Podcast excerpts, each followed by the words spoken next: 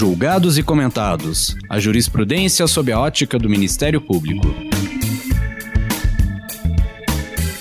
Uma produção Ministério Público do Paraná.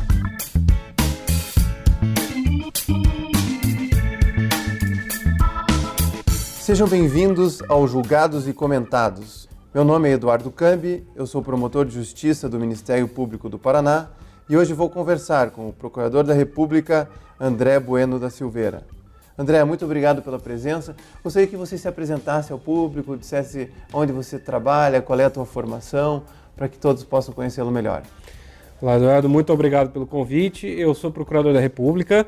Eu atuo atualmente na Procuradoria da República no município de Santos, em São Paulo, no litoral. É, a Procuradoria de Santos ela atua, na verdade, com duas subseções judiciárias, são Santos e São Vicente. Então há uma série de municípios que nós temos atuação.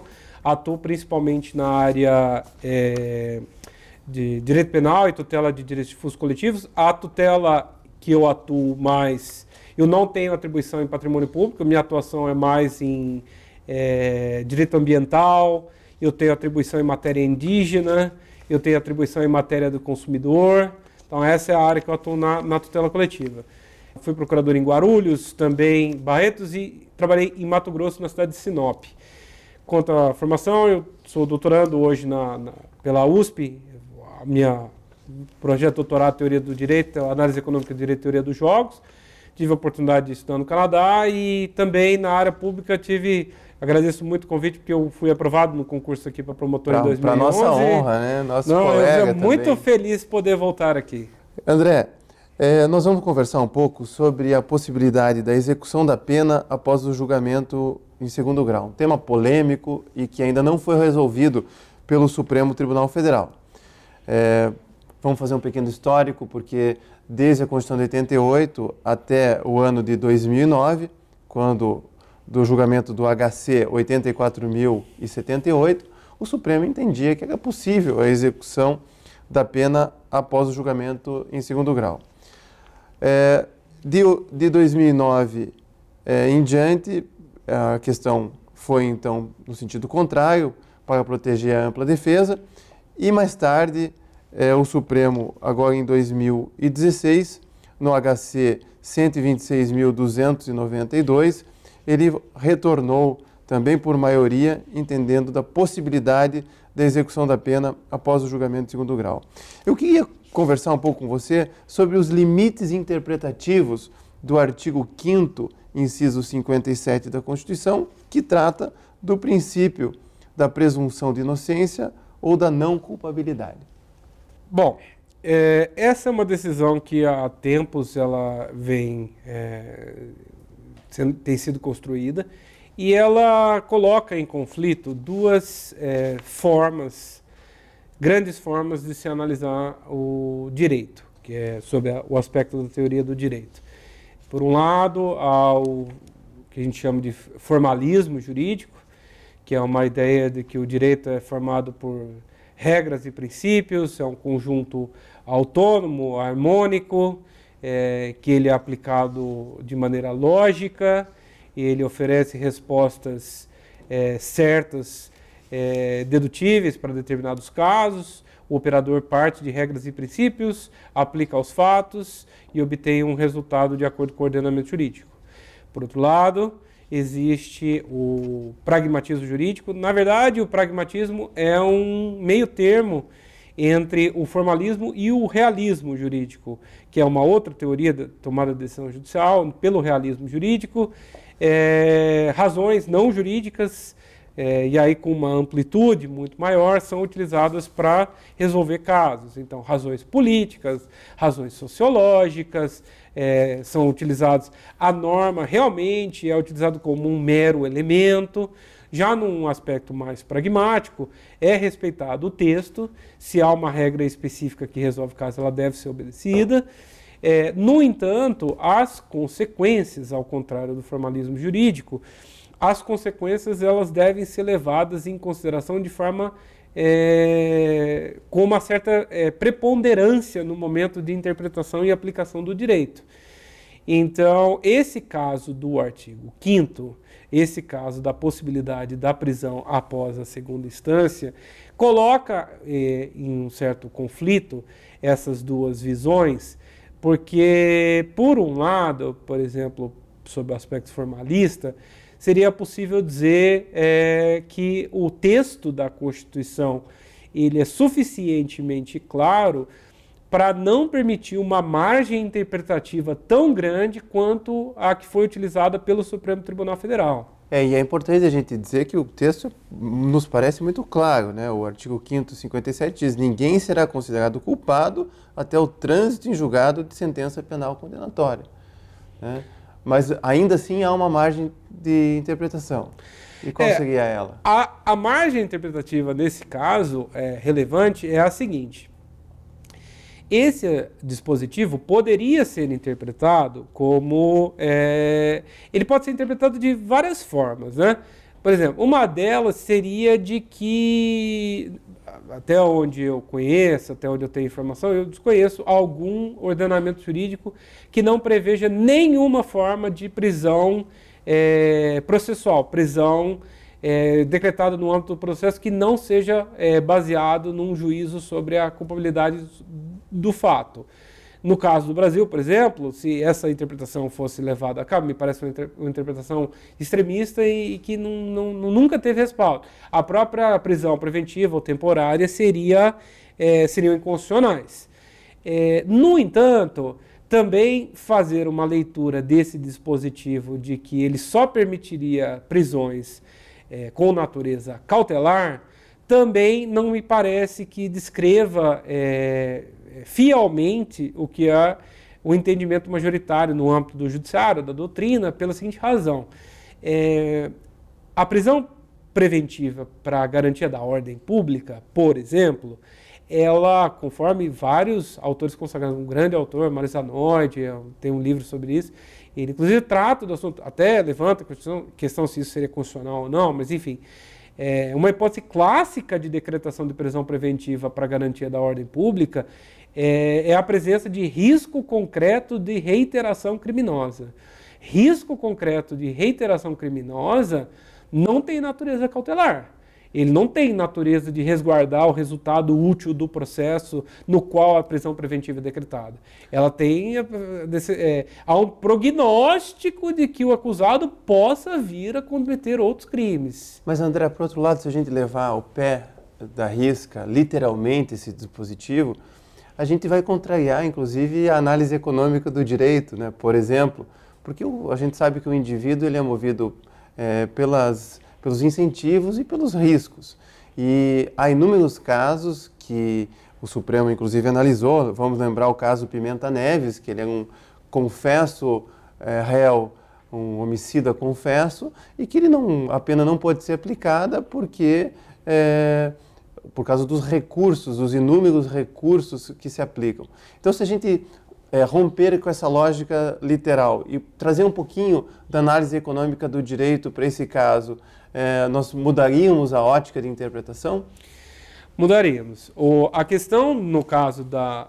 Uma vez admitida a margem interpretativa de que é, a, não é absolutamente é, proibida qualquer tipo de prisão antes do trânsito em julgado, aí uma vez admitida essa margem interpretativa, é possível trabalhar, a análise econômica do direito fornece um arcabouço teórico que pode analisar na aferição das consequências da interpretação nesse caso.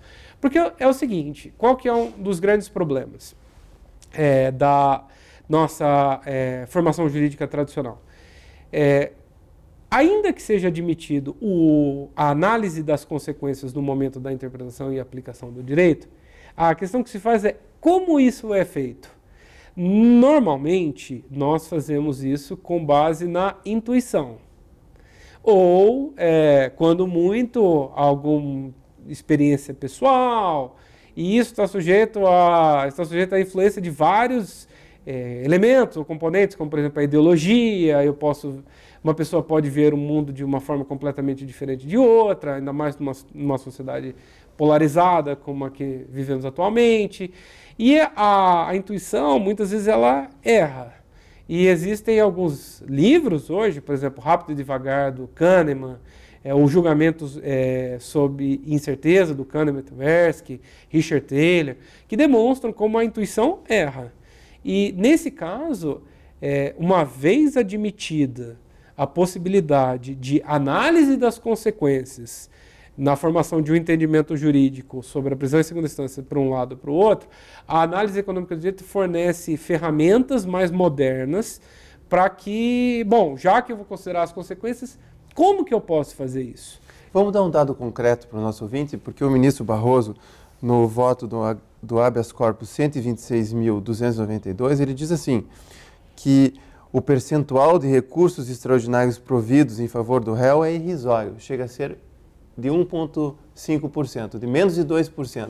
Isso é um dado relevante para fins de análise econômica do direito, na interpretação da execução é, da pena após o julgamento de segundo grau?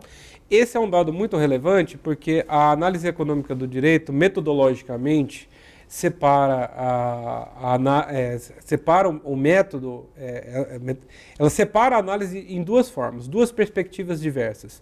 A análise é, chamada positiva e a análise normativa. Na análise positiva, a análise positiva tem, ela é, tem um viés, ela tem uma estrutura descritiva, ela tem como finalidade analisar o mundo do ser e ela é voltada para fatos, no caso, as consequências são fatos. Então, esse dado do voto do ministro Barroso ele é muito importante por, pelas eventuais é, alegações que podem ser feitas. Quais são, se por acaso for vedada a, a, ou for permitida a prisão após a segunda instância, qual é a quantidade de pessoas, e aí entra essa alegação mesmo, qual é a possibilidade de qual é a quantidade de pessoas que cumprirão penas, vamos dizer, injustamente injustamente é, no sentido de sentenças reformadas. Porque se esse dado é muito relevante, porque a análise positiva, a análise positiva ela tem uma, um forte viés, uma forte, um rigor empírico muito grande. Então, é, essa, esse dado ele elimina a, uma alegação que seria uma alegação poderosa, uma alegação convincente, de que, uma vez vedada ou, ou permitida a, a execução da sentença após segunda instância, é, muitas sentenças seriam revertidas pelos tribunais superiores, pelo Supremo Tribunal Federal, e com isso a execução da pena seria é, indevida. Então, isso demonstra que, pelo menos do ponto de vista factual, essa é, alegação não se sustenta empiricamente. Ou seja, em outras palavras, o rigor na aplicação desse artigo pode levar a um sistema de impunidade. É, a, a questão, eu acho que um dado. Porque os dados empíricos também são interpretáveis. Eles não falam por si só. Os dados empíricos, eles podem ser utilizados para complementação, podem ser e devem ser utilizados para complementação de um determinado argumento, para ter uma radiografia mais fidedigna da realidade. A utilização dos dados empíricos é como se fosse um exame é, laboratorial de um médico. O exame clínico ele é importante, mas o exame laboratorial, um raio-x, um exame de sangue, que é o que os dados empíricos fazem, fornece uma, é, um quadro muito mais rico. Então eu acho que o dado empírico que deveria ser contraposto a isso é o tempo de tramitação de processos criminais até o trânsito em julgado, ou mesmo poderia ser levantado a quantidade de decisões no âmbito dos tribunais que reconhece pressão retroativa, que deixou de existir no momento anterior ao recebimento da denúncia, porém ainda continua existente após o recebimento. Porque, veja, é, nós, é, por outro lado, isso também alimentaria um excesso de recursos, um excesso de meios protelatórios, que me parece que não condiz também com uma ideia de ampla defesa, sob pena de também nós consagrarmos direitos absolutos em detrimento de, da persecução penal, ou para incentivar, o que muitas vezes é utilizado, o uso da prescrição da pretensão punitiva ao invés da aplicação da pena. É, do ponto de vista da análise econômica do direito, é, é então, uma vez é, é, aceita a premissa de que há uma margem interpretativa, que essa margem de interpretativa deve levar em consideração as consequências, então aí podem ser utilizadas as ferramentas da análise econômica do direito. E é isso que eu posso começar a fazer agora. Então, além do pressuposto básico dos dados empíricos, há outros mecanismos que eu posso entrar agora mais profundamente. Mas antes de a gente entrar nisso, a gente vai fazer um intervalo para depois voltar para a teoria dos jogos, para o dilema dos prisioneiros e para explicar isso melhor para o nosso ouvinte.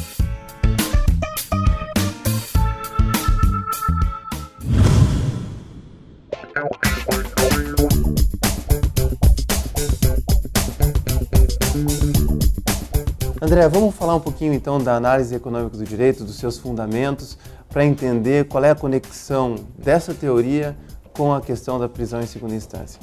Bom, é, é, possível fazer uma análise econômica do direito processual penal, nesse caso, sobre o aspecto tanto é, no sentido processual já é, propriamente dito, com ação penal é, instituída em tramitação, e também no aspecto, aí a, a, dúvida inclusive seria processual penal, mas vamos dizer assim, doutrinariamente processual penal no sentido de investigação. No âmbito do processo penal, já com ação é, recebida, processo, ação efetivamente tramitando, é, é, a análise das consequências, nesse caso, pela análise econômica do direito, ela, ela, ela, ela, ela tem que levar em consideração alguns elementos. Basicamente, a análise econômica do direito tem três grandes pilares assim que são muito importantes, pelo menos para a nossa situação atual no Brasil, que é, é a necessidade de utilização de rigor empírico nas, nas descrições de fatos, a análise dos incentivos, quais são os incentivos, ou desincentivos ou restrições, mas quais são os incentivos gerados pelo ordenamento jurídico, se esses incentivos são no sentido de é, busca de comportamento colaborativo, cooperativo entre as pessoas, busca de um cenário social que seja melhor ou de consequências sociais danosas. E um terceiro elemento são os custos de transação. Nesse caso, a possibilidade de é, a impossibilidade de cumprimento de pena após a segunda instância, a, a necessidade de, de, se aguardar o trânsito em julgado, ele, do ponto de vista de incentivos, os incentivos são o coração da análise econômica de direito eles geram é, um incentivo muito ruim, que é o seguinte: é, se a prisão só pode ser efetivamente é, cumprida, executada após o trânsito em julgado, o incentivo para os advogados é de entrar com evitar ao máximo o trânsito em julgado. É uma coisa óbvia. Se o, a consequência negativa para a parte só vem com o trânsito em julgado, eu tenho que utilizar legitimamente e é, isso é uma outra é um outro problema que eu já vou tratar mas é, o, o, sistema incentiva que os advogados utilizem todos os recursos que eles tenham disponíveis e eles têm todo o direito de fazer isso. E na minha opinião é errado fazer um julgamento moral dos advogados por utilizarem desses recursos. Mas por outro lado esse incentivo para se recorrer também não reforça a seletividade do direito penal, porque nem todos têm advogados caros que podem ficar impetrando um habeas corpus em cima do outro. E nem a Defensoria Pública tem estrutura para fazer isso para todos os réus. Esse é um dos eh, externalidade negativa, digamos assim, um dos efeitos colaterais negativos da reforma da decisão que permite a execução após segunda instância. Porque aí o capacidade econômica das partes começa a fazer cada vez mais diferença. Então, esse tratamento não isonômico, é, a utilização é, excessiva de recursos nos tribunais, a utilização de recursos, às vezes com finalidade protelatória, o descrédito incentivo... do sistema da justiça penal, né, que pela ideia de impunidade. A aplicação de penas também tem é, um outro sentido é, é até é, discutível do ponto de vista processual penal, até do interesse processual, é, de aplicar uma pena a uma pessoa, por exemplo, após a tramitação de 20 anos de processo, 15 anos. A sociedade é diferente, a pessoa é diferente, as partes são diferentes. Então, a aplicação da pena após um lapso de tempo muito grande é, não vai mais retomar a integridade do ordenamento jurídico, a pena começa a ter, aí começam outras indagações até éticas, a pena nesse caso passa a ter finalidade exclusivamente retributiva, será que essa realmente é a finalidade da pena? Então, do ponto de vista processual, com a ação já instituída, já em tramitação, a reforma da decisão gera efeitos, incentivos muito ruins. Agora, é, um grande é, Nesse ponto, eu acho importante a gente fazer a conexão da impossibilidade ou da possibilidade de execução da pena após o julgamento de segundo grau e a teoria dos jogos. Explica para nós o que é essa teoria dos jogos e como ela pode ser analisada diante desse impasse que está na jurisprudência do Supremo Tribunal Federal. A teoria dos jogos ela fornece um arcabouço teórico para análise das estratégias, de como as estratégias das pessoas se interrelacionam como a estratégia de uma pessoa é definida é, de acordo com as estratégias das outras pessoas. Então, a interação entre as estratégias e os resultados é, previsíveis dessas, dessas interações entre as estratégias eles são objeto de estudo da teoria dos jogos. Quando isso é aplicado no âmbito do direito e dos diversos ramos do direito, é possível prever é, os comportamentos esperados, racionais esperados, no âmbito conforme os incentivos que essas regras geram. A teoria dos jogos, especificamente nesse caso da prisão, ela tem um impacto sobre uma ferramenta de investigação que foi introduzida no ordenamento jurídico brasileiro pela Lei de Organização Criminosa, que é a colaboração premiada ou delação premiada. A é, colaboração premiada ou delação premiada, ela insere no direito brasileiro um modelo de dilema dos prisioneiros entre as pessoas que são investigadas.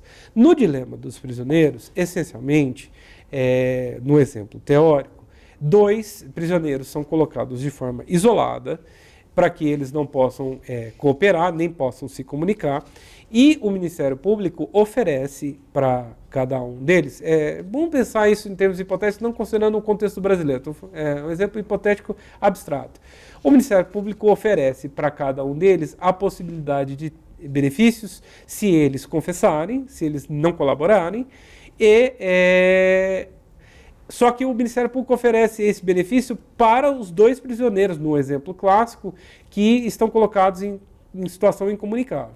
Então, basicamente, a situação que, o dilema que cada um dos prisioneiros tem que enfrentar é o seguinte: se ele confessar e entregar o outro prisioneiro, ele sai livre, enquanto o outro prisioneiro recebe uma pena de 20 anos. O outro prisioneiro pensa a mesma coisa. O problema é que, se os dois resolverem confessar, ambos vão tomar uma pena de 5 anos. E se ambos resolverem, não, é, se ambos colaborarem entre si, ou seja, não delatarem, tiverem um comportamento colaborativo, cada um deles tomará uma pena de um ano. Nesse caso, é, nessa, com esses valores que eu passei de uma matriz, digamos assim, matriz matemática, o, a estratégia dominante é confessar.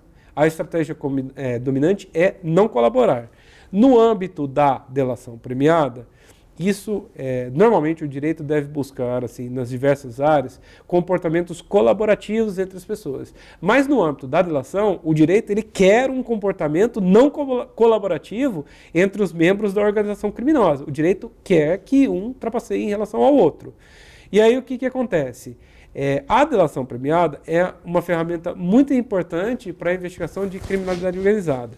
Mesmo em outros países, a, a criminalidade muito organizada é muito difícil ser desvendado sem o instrumento da delação premiada, da colaboração premiada. Então, o que, que acontece? Ou seja, em outras palavras, a certeza da aplicação da pena influencia no comportamento dos criminosos e, consequentemente, do Ministério Público e dos advogados. Se ah, há uma, uma, eventual alteração de entendimento do Supremo Tribunal Federal em relação à prisão em segunda instância, hum, é, utilizando-se a ótica do dilema dos prisioneiros, nesse caso, ele geraria uma alteração no sistema de recompensas da matriz existente hoje.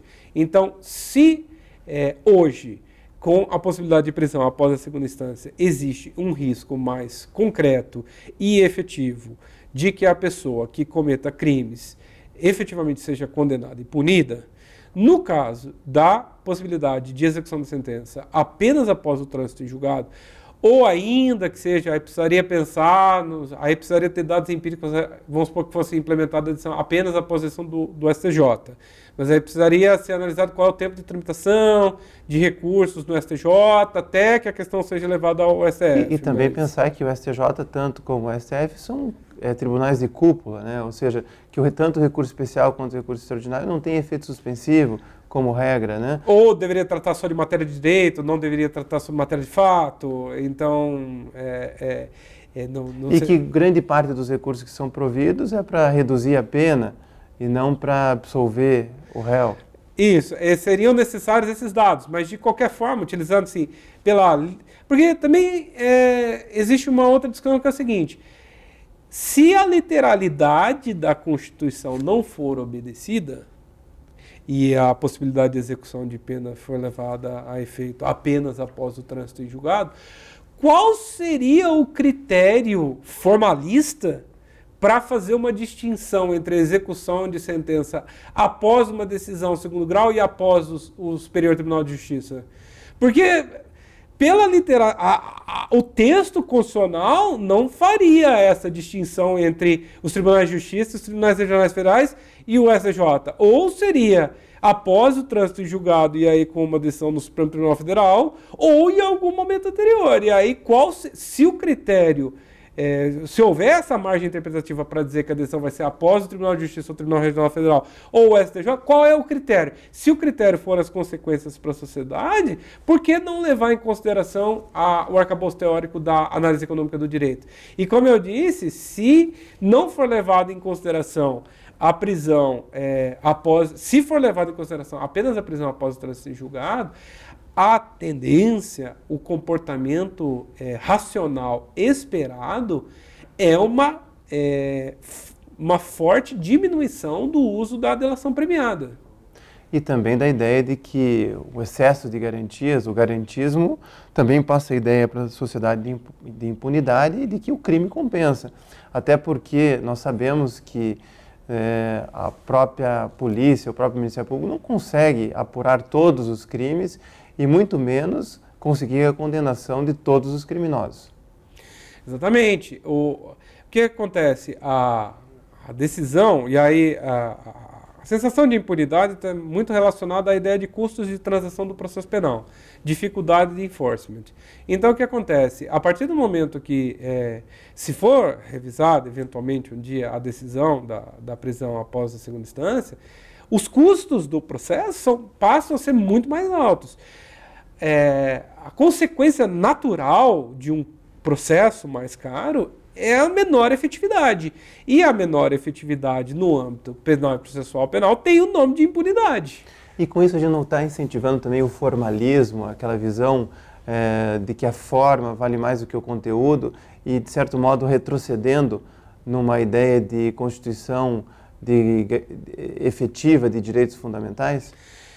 É, esse é um ponto importante, porque ele também ajuda a complementar a própria noção do da, da uso, o uso, pelo menos que eu entendo ou defendo correto, da análise econômica do direito. O que, que acontece? É, a análise econômica do direito, a teoria dos jogos, elas não pretendem ser uma solução universal para todo e qualquer tipo de problema. Por quê? Porque, caso contrário, se ela for utilizada dessa forma, sem alguns limites, ela pode até ser utilizada para justificar a violação de direitos fundamentais, direitos humanos, o que não é aceitável no nosso ordenamento jurídico. Então, o que, que acontece? Por um lado, existem alguns casos que, pelo menos no meu entendimento, deveriam ser excepcionais, é, em que as consequências elas têm que ser desconsideradas. Então, ainda que as consequências sejam danosas, mas às vezes, quando envolvidos determinados valores ou determinados é, pontos, é, nós não deveríamos cruzar certas linhas. No entanto, a partir do momento em que as consequências, se a gente chegar a um acordo, e foi a primeira parte da nossa conversa, se a gente chegar a um acordo que as consequências, no caso, podem ser utilizadas, que não há uma vedação tão grande, absoluta para a consideração das consequências, então, o apego ao formalismo, ele, se ele gera consequências sociais, pessoais desastrosas, é, eu tenho alguma dificuldade de ver como isso, como justificar isso juridicamente em adotar entendimentos que se já é possível saber de antemão que serão extremamente danosos para a sociedade, sem que ainda exista um valor assim é, é tão essencial no ordenamento jurídico que possa. E nós não estamos discutindo que, ah, pode discutir que há liberdade. Não, mas a, a, a, a possibilidade da liberdade, no caso, em alguns casos, por exemplo, não se defende, eu, é, a, a, ideia de que a delação premiada ela deve ser fomentada pela prisão preventiva é errada e não é. O que o grande mola propulsora da delação premiada não é a prisão preventiva, é a concorrência entre delatores, é a concorrência do uso da estratégia dominante.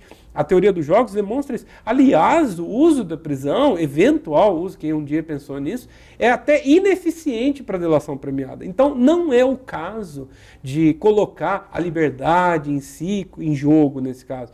Não, mas é minimamente de um sistema racional, de um sistema de minimamente de justiça penal que é isso que está em jogo. É diferente de é, pensar em transacionar com algum, por exemplo, princípio da legalidade penal, que aí não seria o caso. No caso do princípio, da, aí não deveriam ser levadas em consideração as consequências. Eu quero agradecer, André, por estar conosco, por deixar tantos compromissos e fazer essa brilhante exposição. Não se esqueça de acompanhar a gente nas redes sociais, é só procurar pelo Ministério Público do Paraná.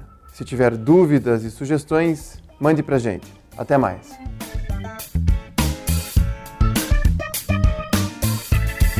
Uma produção Ministério Público do Paraná.